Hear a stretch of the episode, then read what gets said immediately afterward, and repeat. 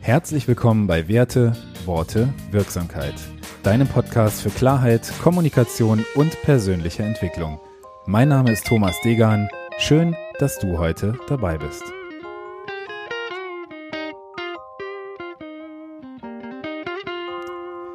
Episode 32. Was ist das denn für ein Typ? Warum diese Folge? In der letzten Episode hatte ich im Zusammenhang mit den vier Lerntypen auch das Thema Persönlichkeitstypen genannt und gefragt, ob ich dazu mal eine Folge machen soll. Unter anderem hatte sich Lisa nach dieser Folge gemeldet und mich darum gebeten, dass ich doch mal was dazu machen soll und das tue ich hiermit. Also herzliche Grüße an Lisa und alle anderen, die mir dazu geschrieben haben. Hier ist sie nun, die Folge zu den Persönlichkeitstypen. Ich muss gleich dazu sagen, dass das mit großer Wahrscheinlichkeit nicht die einzige Folge zu diesem Thema bleiben wird. Warum? Das sage ich dir gleich.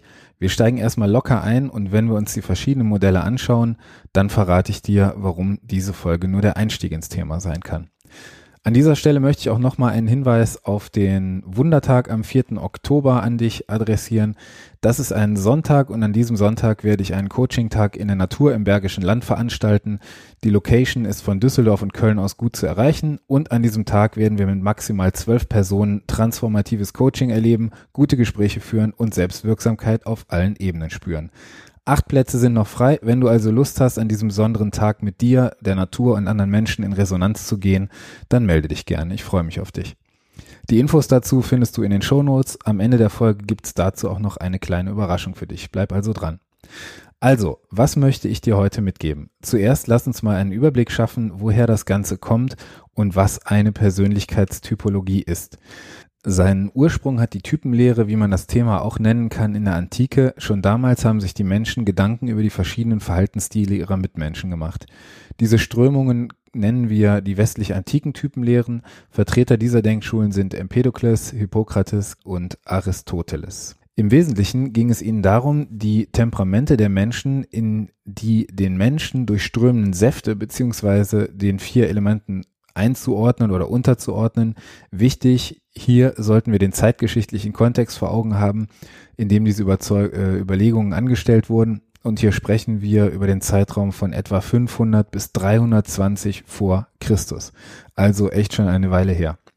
Die nächste Kategorie der Typenlehren sind die neuzeitlichen theoriegeleiteten Ansätze, zu deren Vertretern etwa Carl Gustav Jung oder die auf seinen Theorien aufbauenden Ansätze basieren. Bekanntere Modelle dieser Ansätze sind heute der Myers-Briggs Type Indicator.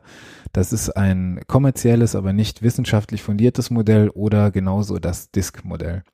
Auch das DISC-Modell wird in der Managementlehre angewendet und hat gleichzeitig kaum wissenschaftlich empirische Beachtungen in der Persönlichkeitsforschung gefunden. Neben diesen beiden haben es noch andere Modelle, die die vier Verhaltensstile beziehungsweise die die Verhaltensstile von Menschen in vier Hauptquadranten und auch davon nochmal unterteilte Abstufungen eben ähm, unterteilen.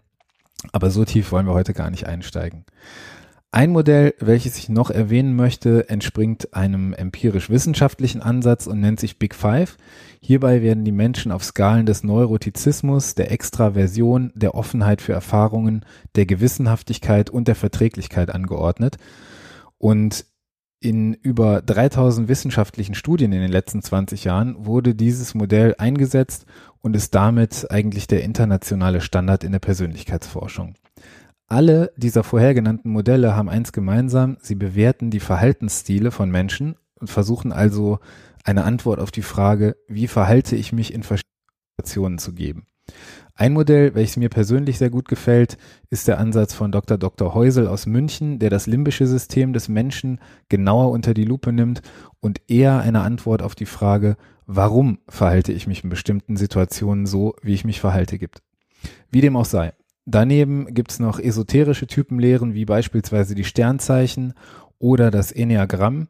Und wenn wir den Blick Richtung Osten wenden, dann entdecken wir noch die Typenlehre des Ayurveda, welches die drei Doshas als Grundlage zur Typenbestimmung heranzieht.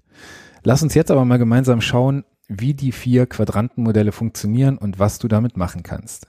Ich nehme jetzt mal kein äh, Typologiemodell, welches unter irgendeinem Lizenzmodell oder Lizenznamen vertrieben wird, sondern zeige dir die vier Quadranten mal anhand frei gewählter Namen auf. Und diese Verhaltenstypen werden dabei unterteilt in Ärmelhochtyp, Ideengeber, Teamplayer und den genauen. Diese Bezeichnungen sollen völlig wertfrei schon mal ein wenig Aufschluss über die vier Dimensionen geben, in deren Rahmen sich die Menschen in ihren Persönlichkeitsstilen bewegen. Also lass uns die einzelnen Typen mal anschauen und sehen, ob du vielleicht einen Menschen kennst, die diesem Typen irgendwo entsprechen oder die sich so verhalten, wie du glaubst, dass sich dieser Typ verhält. Der Ärmelhochtyp verhält sich eher extrovertiert und ist aufgaben- oder zielorientiert. Der Ideengeber verhält sich genau wie der Ärmelhochtyp, extrovertiert, orientiert sich dabei aber eher an Menschen und Beziehungen als an der Aufgabe. Der Teamplayer verhält sich eher introvertiert, braucht also keine Bühne und orientiert sich im kleinen Kreis eher an Beziehungen und an Menschen als an der Aufgabe. Den genauen Persönlichkeitstypen verbindet die Introvertiertheit mit dem Teamplayer. Seinen Fokus richtet der Genaue dabei aber eher auf die Aufgaben und Sachverhalte als auf zwischenmenschliche Beziehungen. Wenn du den verschiedenen Typen einen Hashtag anhängen müsstest, dann könntest du die folgenden dafür wählen. Für den Ärmelhochtypen Hashtag Performance, für den Ideengeber Hashtag Vision, für den Teamplayer Hashtag aller für einen, einer für alle und für den genauen Hashtag Sicherheit.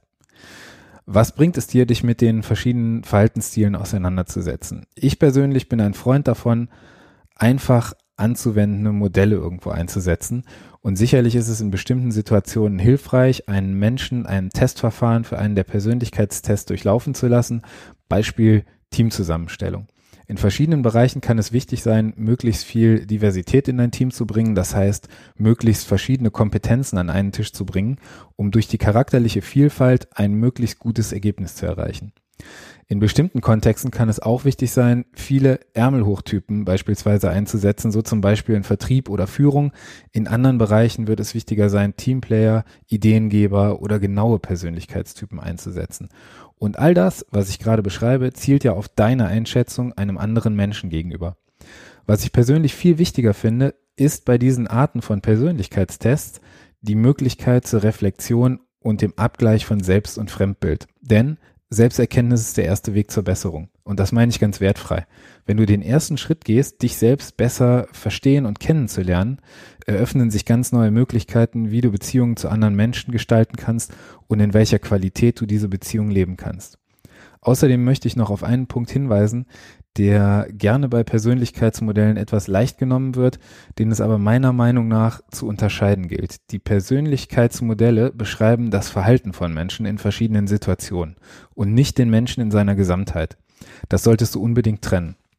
Du verhältst dich gerade nicht gut, ist etwas völlig anderes als du bist nicht gut. Wenn du also nun einen Menschen in eine der vier Schubladen stecken kannst, und das sage ich so provokativ, wie es klingt, denn es sind lediglich vier Schubladen, die nie die gesamte Persönlichkeit eines Menschen abdecken können, aber wenn du einen Menschen im Kontext, in dem du ihm begegnest und im Verhaltensstil, der gerade bei ihm dominiert, erkennen kannst, dann kannst du zumindest dein Verhalten daraufhin anpassen, um ihn mit deiner Botschaft zu erreichen. Wenn dich interessiert, wie und woran du diese vier Typen erkennst und wie du ihnen begegnen kannst, dann lass mich das gerne wissen. Du findest meine Kontaktmöglichkeiten wie immer in den Show Notes. Ach ja, ich hatte am Anfang noch eine Überraschung im Zusammenhang mit dem Wundertag am 4. Oktober angekündigt. Teile diese Folge doch gerne mit dem Hashtag Wundertag wie Wandertag auf Instagram und markiere mich beim Teilen. Du findest meinen Instagram-Account-Namen in den Show Notes. Und unter allen, die diese Folge mit dem Hashtag Wundertag und meinem Insta-Account markiert auf Instagram teilen, verlose ich einen Platz beim Wundertag am 4. Oktober für oder für eben die kommenden Termine. Wenn dir diese Folge gefallen hat, dann teile den Podcast auch gerne in deinem Netzwerk. Wenn wir auf Instagram verbunden sind, dann teile den Beitrag zu dieser Folge und markiere mich dabei. Falls wir noch nicht miteinander verbunden sind, dann sollten wir das kurzfristig machen. Du findest den Link auch in den Show Notes. Auch bei LinkedIn und Facebook freue ich mich, wenn du den Podcast in deinem Netzwerk teilst und falls du mir eine Bewertung dalassen möchtest, weil dir die Folge gefallen hat, einfach in der iTunes-App auf meinem Podcast ganz nach unten scrollen und dort die fünf Sterne drücken. Natürlich freue ich mich auch über ein paar nette Worte von dir in deiner Bewertung. Ich danke dir von Herzen, freue mich von dir zu hören und sage bis zum nächsten Mal. Mach's gut, bis dahin eine gute Zeit. Dein Thomas.